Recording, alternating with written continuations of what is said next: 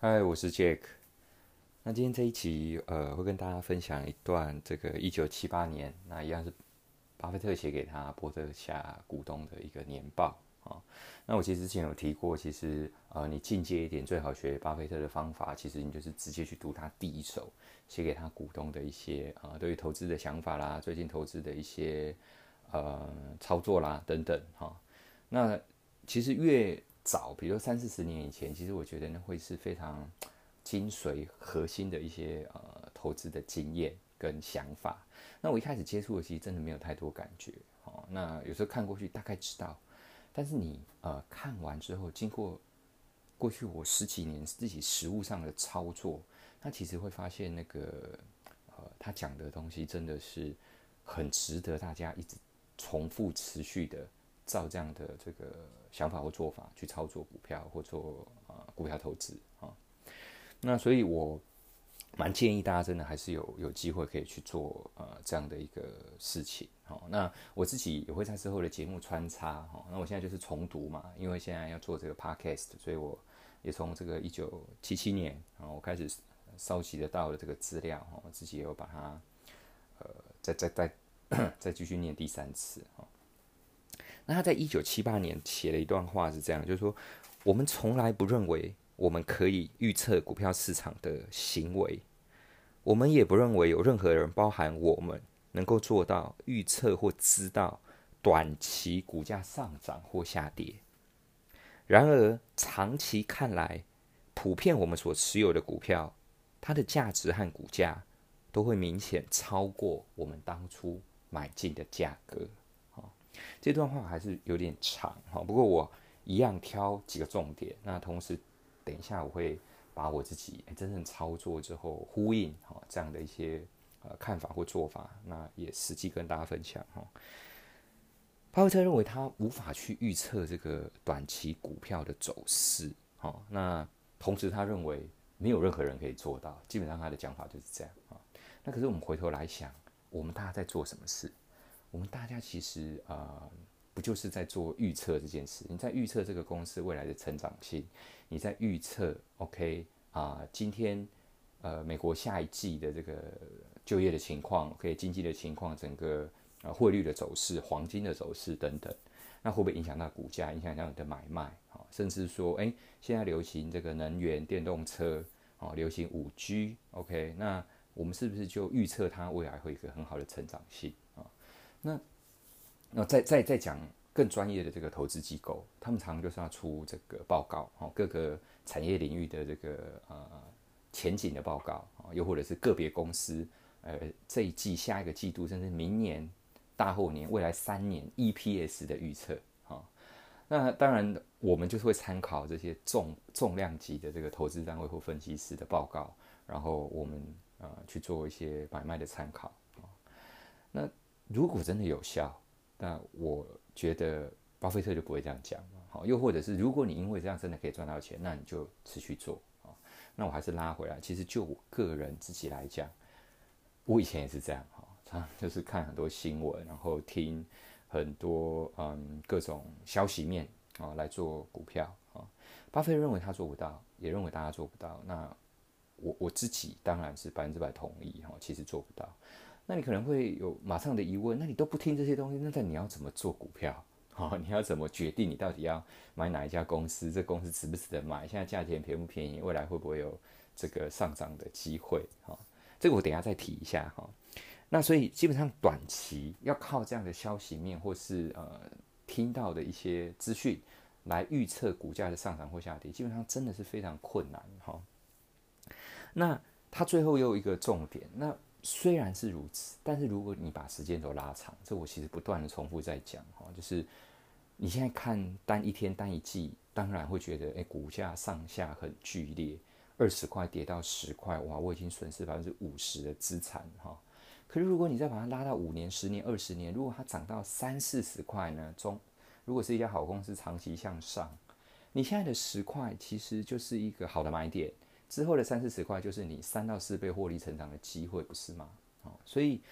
他讲说长期下来，普遍他买的公司，哦，当然他选的公司也不是不会踩到地雷股，他常常有时候会买到买错啦，哈，常常也自我调侃哈。但是平均下来，它大部分的时候其实是呃可以买到好公司，而且可以长期持有。那这个时候你往回看，其实当初买进的价钱其实都是一个非常合理、非常便宜的价钱。所以简单来讲，这两个短期的预测，短期的股价的上下的走势哦，他他觉得非常困难预预测，也不可能做到哦。那长期来讲，当然他把握跟胜算就会高非常多，哈。所以，我们呃自己来看自己的投资，其实有时候也会是这样子，就是说这些消息面到底是不是可以让你做到真正的判断？那你判断之后，其实你要报这家公司多久，其实也会呃决定你这个判断的好坏啊。当然，你说美股前一天大跌三百点、五百点，那你跟我讲说台股。明天开盘下跌机会比较高，这个我呃，我觉得机会是相对大非常多的哈。这个当然就是像说短期的预测，可问题是你那时候你要买可能也来不及啊哈。其实大家早就都已经卡位，或者是呃，甚至我们常常听到的消息面有可能是第二手、第三手、第 N 手的资料了，对不对？第一手知道的人其实也又早就卡位了。你到底是进去赚价差，还是最后一个白老鼠当被当这个抬轿的人？这个你要非常小心。那常常跑来跑去，你赚那一块两块，或者是呃一个波动，稍微你没有注意到，然后一个呃买卖的点没有抓好，其实你就一直会陷入这个小赚大赔哈的这种轮回啊。哦，至少我自己是这样。好，那一个最大的重点，如果这些消息面都不听，那到底我们要依据什么东西买股票啊？其实还是回到它最根本的哈，我们怎么看这家公司能不能够好很久？哦，因为我们知道长期持有胜算高嘛，对不对？好公司来讲，所以你要看它过去的表现跟公司自己的体质是不是能够有好很久的这个状态啊。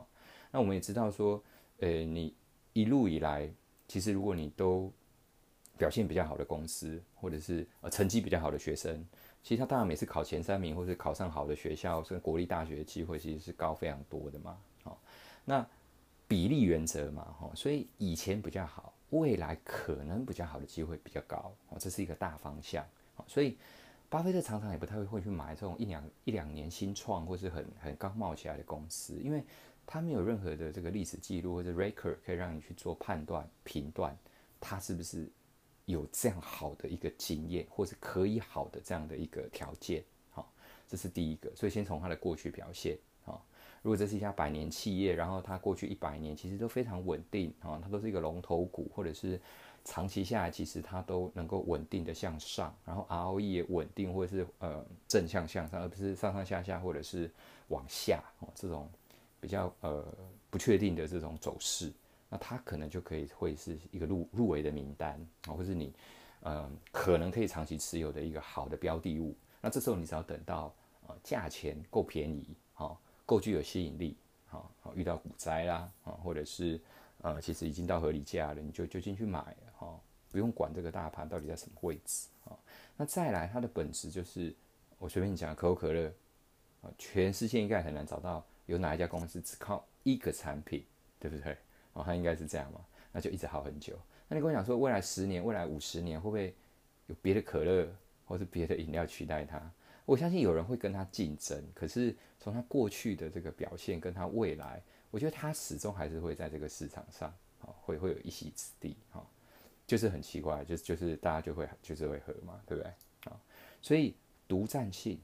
龙头，或者是有些公司是非常多元多角化经营，它已经大到是一个综合性的公司。简单来讲，就是呃，今天因为啊某一个产业不景气，或是某一个产品。出了状况，事实上可能都占它的公司 portfolio 整个呃产品的或是产品线哦，可能只有一个部分，那它其他大部分的部分其实还是可以来支援或是支持哦这种多角化的多元的公司综合型的这种大公司，其实也是蛮好的哦。所以呃不看这些短期的消息面来做你啊真正买股的依据哦，而是去看。公司的本质、过去的表现跟啊，哦，只要这两个看了，基本上它中长线以巴菲特选股，或者是我自己在操作，其实你真的成功或者是正向报酬的机会的胜算，其实是啊有的，而且是高非常多哈。那所以回到我现在自己啊，在过去七八年，已经比较呃能够抓到这样的精髓，然后在做我的个人的呃理财规划或投资的时候，我发现我其实变得非常的无聊啊。呃，应该是说，你只要听到。大家在哀嚎或者是什么股灾的时候，哈，大概就是哎那时候你就看一下有多少现金，那准备一些原本入围那些好公司，你大概你的动作就是要买股票，哦，那平常的时候就是财经新闻基基本基本上好像不看了，哈，那呃杂志啊或者是我说理财商业相关会看一下，可是问题是比较像是以呃娱乐性或是故事性的在看，就是说它这个内容完全是不会直接影响到我的这个呃。做投资买卖，或者是立刻看到一个什么，我就去做一个操作，哈，这个现在已经呃离我非常远，哈，所以你这些呃市场冲刺的这个资讯，啊，对大部分人来讲感觉很有用，那对我来讲，以前已经试过，那觉得没有用，那当然两次三次之后，我不可能这么笨再去测第四次嘛，哦，而且对我来讲，我会找到一个真的让我可以赚到钱的方式，所以。呃，老想蛮无聊的哈，就是你可以想象整个财经所有相关的东西，我现在真的是越读越少，越读越少。哦那当然，一些成功企业家的这个一些心法、经营模式啊，如果在公司治理、商业模式，呃，我还是会有兴趣，还是会看一下。哦，但是，呃，一些股价啦，哈，或者是呃比较直接告诉你买卖的这种相关的投资，其实我我真的是越看越少哦，因为呃就没有用哦，对我来讲。那今天也把这个一九七八年，好，他跟大家分享的这个一段心得，好，就是短期股价，他认为他无法预测，一般人也没办法，但是长期报下来，事实上基本上都是会赚到钱，而且啊，远远低于，就是他当初买定价会远远低于他现在实际的这个呃股价或者是价值。